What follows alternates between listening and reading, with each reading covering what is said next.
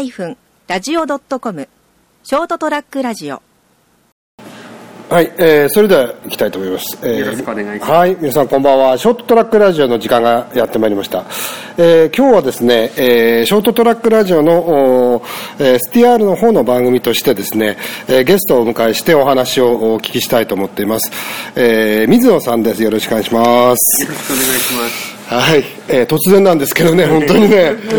さっきまでね、あの、いろいろちょっと会議というか、みんなでいろいろ、えー地、地、地域、地、えー地方復興といいますかですね、えー地域創生といいますか、そういった話をいろいろしていたんですけれども、えーその流れでですね、ちょっと、えー水野さんと知り合ってもうちょっと2、2 3ヶ月ですかね、その間でいろいろこう、えーもともと東京に普段はいらっしゃるんですけれども、えー熊本地震をきっかけに、えー熊本にもたくさん足を運んでいただきましてですね、その、いろんなあ活動をされているということでございまして、簡単にまあ自己紹介みたいなものっていただけます？うん。えっ、と、まあ、私自身は、うんえっ、と、まあ、行政書士として、はいはいまあ、書類を書いたりとか、まあ、主に補助金の申請とか、まあ、そちらの方を得意としている次第ですね。で、えっと、で、まあ、向こうの方、あの、向こうの東京の方ではそういう、あの、行政書士のお仕事と、えーあとは、えー会社の方も経営されてね。貿易業。貿易をやってらっしゃるということでですね。でそういうのが、まあ、またなんでこのお僻地みたいな熊本にこういらっしゃるうことになったんですかね。えーと8月頃だったと思うんですけど、はい。えっとまあ、ちょうどこういう熊本震災のこういう復興のための専門家派遣の予算がはい。あって、でまあ、けそれで経済的なこういうはい。二次被害をはい。緩和するためのはい。こういう施策のこはい、ういう専門家派遣制度があえ。りまして、え、それ国の制度かな？そうですね。でそちらの方で、えっと、鹿児島県もともと自分ずっとうん。これ2年間ぐらいまあいろいろこういうお付き合いがあったあのであなるほど。それで鹿児島県の方のそれそういう経済的な緩和のお手伝いができるんじゃないかっていう話で,、で鹿児島県の長島町に行ったのが最初。なるほど。九州に来たと。ええいうところなんですね、それまでは九州にこういらっしゃることってあんまりなかったそうですかね。九州は徳之島とか九州鹿児島がほとんどで。もおともと鹿児島に知り合いがいて、ええ。そういうこともあって鹿児島一箇所行くと人間関係ができるので、ああそうですよね。結構何回も同じ場所に行くような、うん、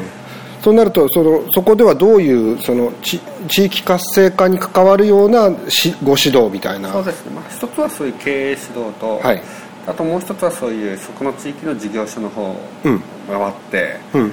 でこういう課題をこう、うん。お聞きして、うん。それを課題を解決するようなこういう施策っていうか政策をやっていこうと。あまあ、そういう企画だったんですね。あなるほどやっぱりあのー地方の抱える問題って割とこうどこでも共通してるものがあるとは思うんですけど一番なんかこれ大きい問題だよねっていうのはなんかあるんですかね？まあ、やはり日本の場合はこういう小規模事業者が非常に多くて、はい。で特にこういう作ることにかけては非常に能力は高いのでしょうけど、うん。それをこういう販売したりとか、うん。お金に換える仕組みが弱いようなそういう印象を受けますね、うん。まあ、例えばそのブランディングと言われるようなものだったりとかですかね。まあ、ブランディングというものに関して言うとほぼほぼおやりになってるところは少ないんじゃないでしょうか。もともとそれ自体の概念がない。あ確かにですね。僕らもあの、まあ、いろいろその情報関係の仕事してますけれどもそのいいものを作れば売れるんだっていうその強い思いはあるんだけどそこで止まっちゃってる場合が結構見受けられていやこんないいもの作ったらなんで買わないんだっていうふうにこう思ってしまうようなあ方がいらっしゃるんじゃないかなって感じがするんですけどそんなのそんな感じってありますかねやっぱり。まあやはり大きな会社であれば、はい。営業部があって、うん。うん。販売する人、うん。製造部があって製造すうん。うん。る場所、それぞれこういう役割分担をして、うん。得意な人が入るとうん。いうところではあると思うんですけど、うん。それに対して地方の場合は、うん。まあそういう事業所の人数を数えてみると、まあ、社長が1人、うん。こういうなんか息子さんが1人とか、なんかそんな感じで、まあ、23人でやってるようなところが多いんじゃないでしょうか、でそうするとどうしても、はい。じゃあ全てにおいてオールマイティにできると、うん。いうことはやっぱり厳しいのかなとそう思いますね。でなんかその部分においてはその販売のプロみたいな人っていうのがやっぱり圧倒的に不足してるっていう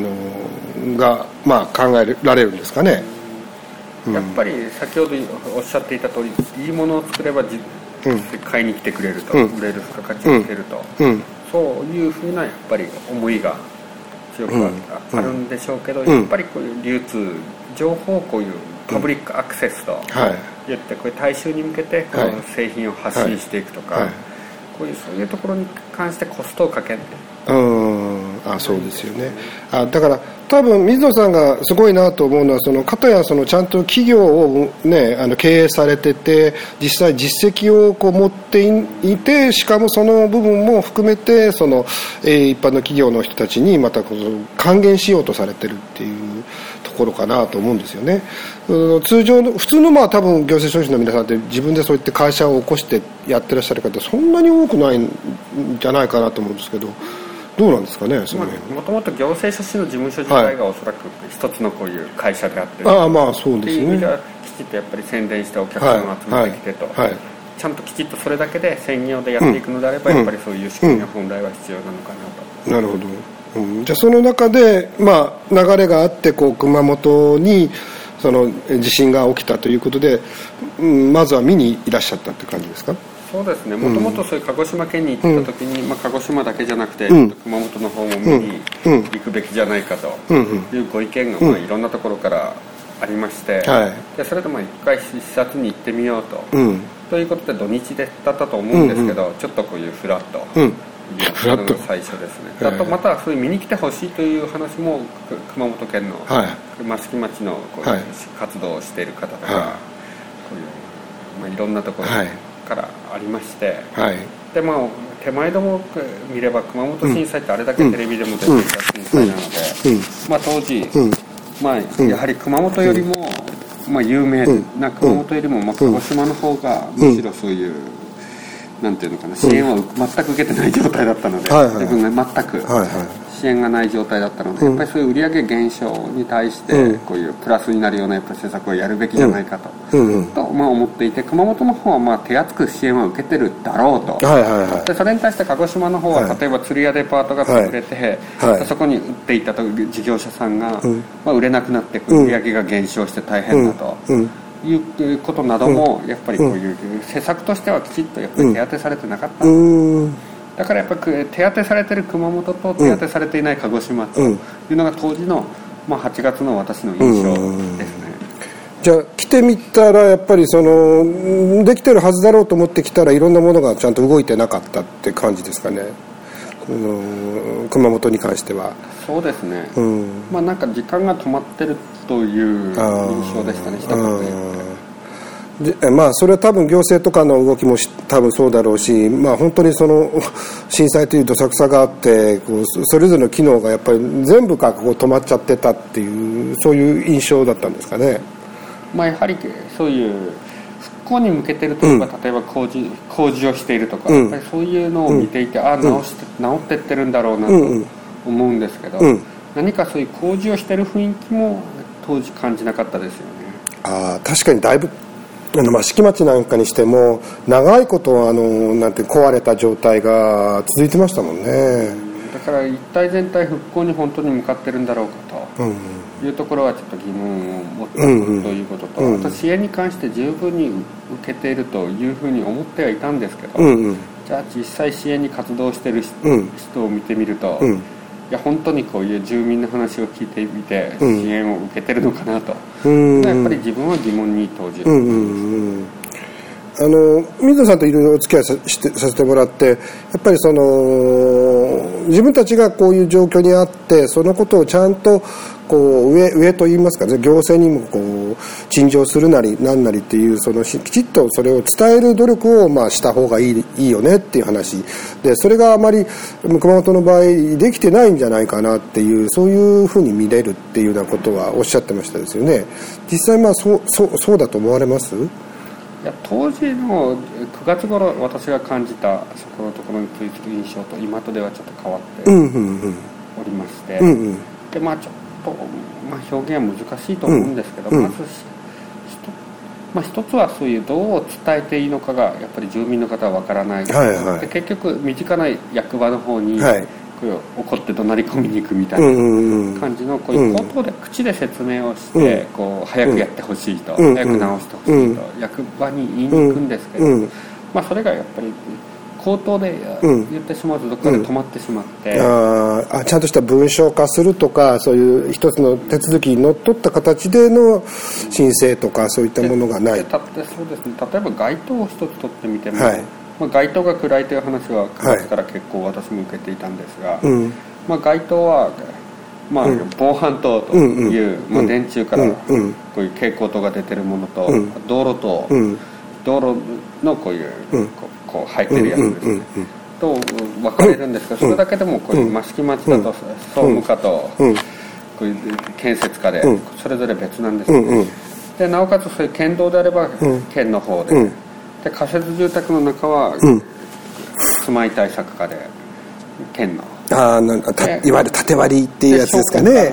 でだから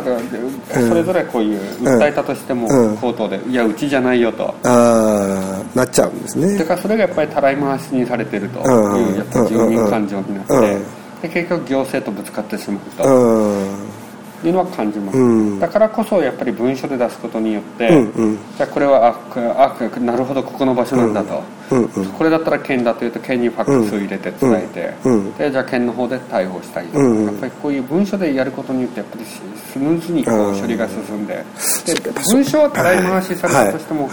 不満じゃないじゃないですか、それに対して人間電話で話をして、はい。はい。たらい回しにされると怒るじゃないですか、はい。はい、まあそうですね。だから、そう考えてみるとまあやはり文書できちっと要望していくべきなんだろうと私は思うんですけど、お互いに、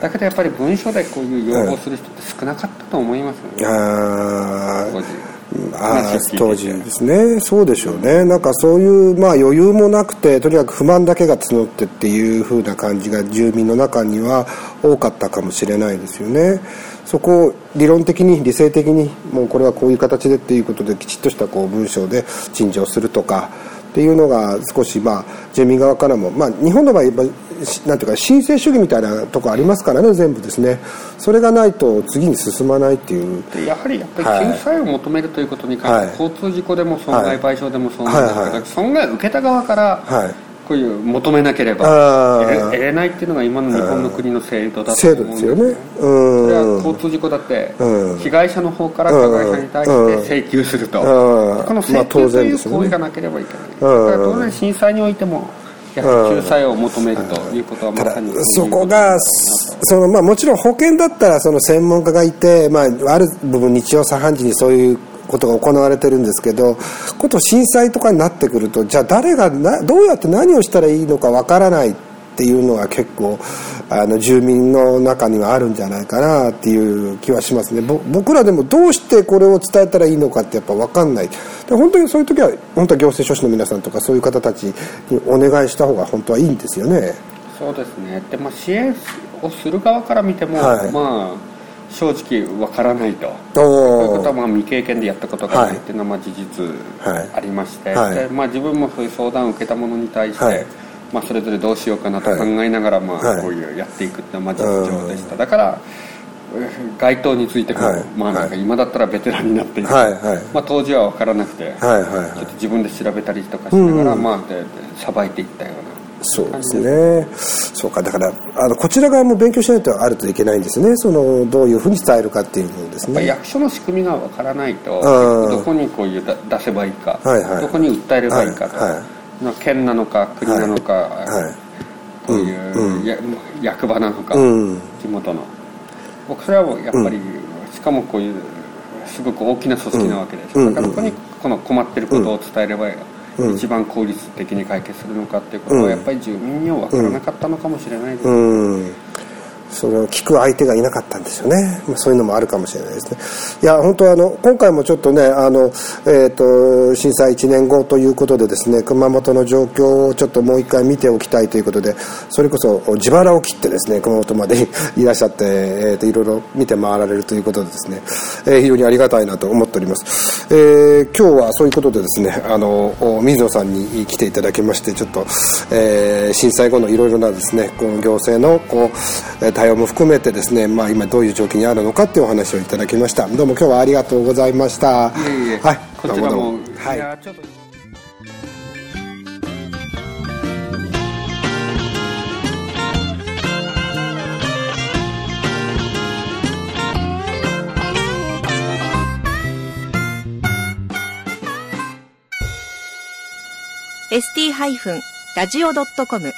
ショートトラックラジオ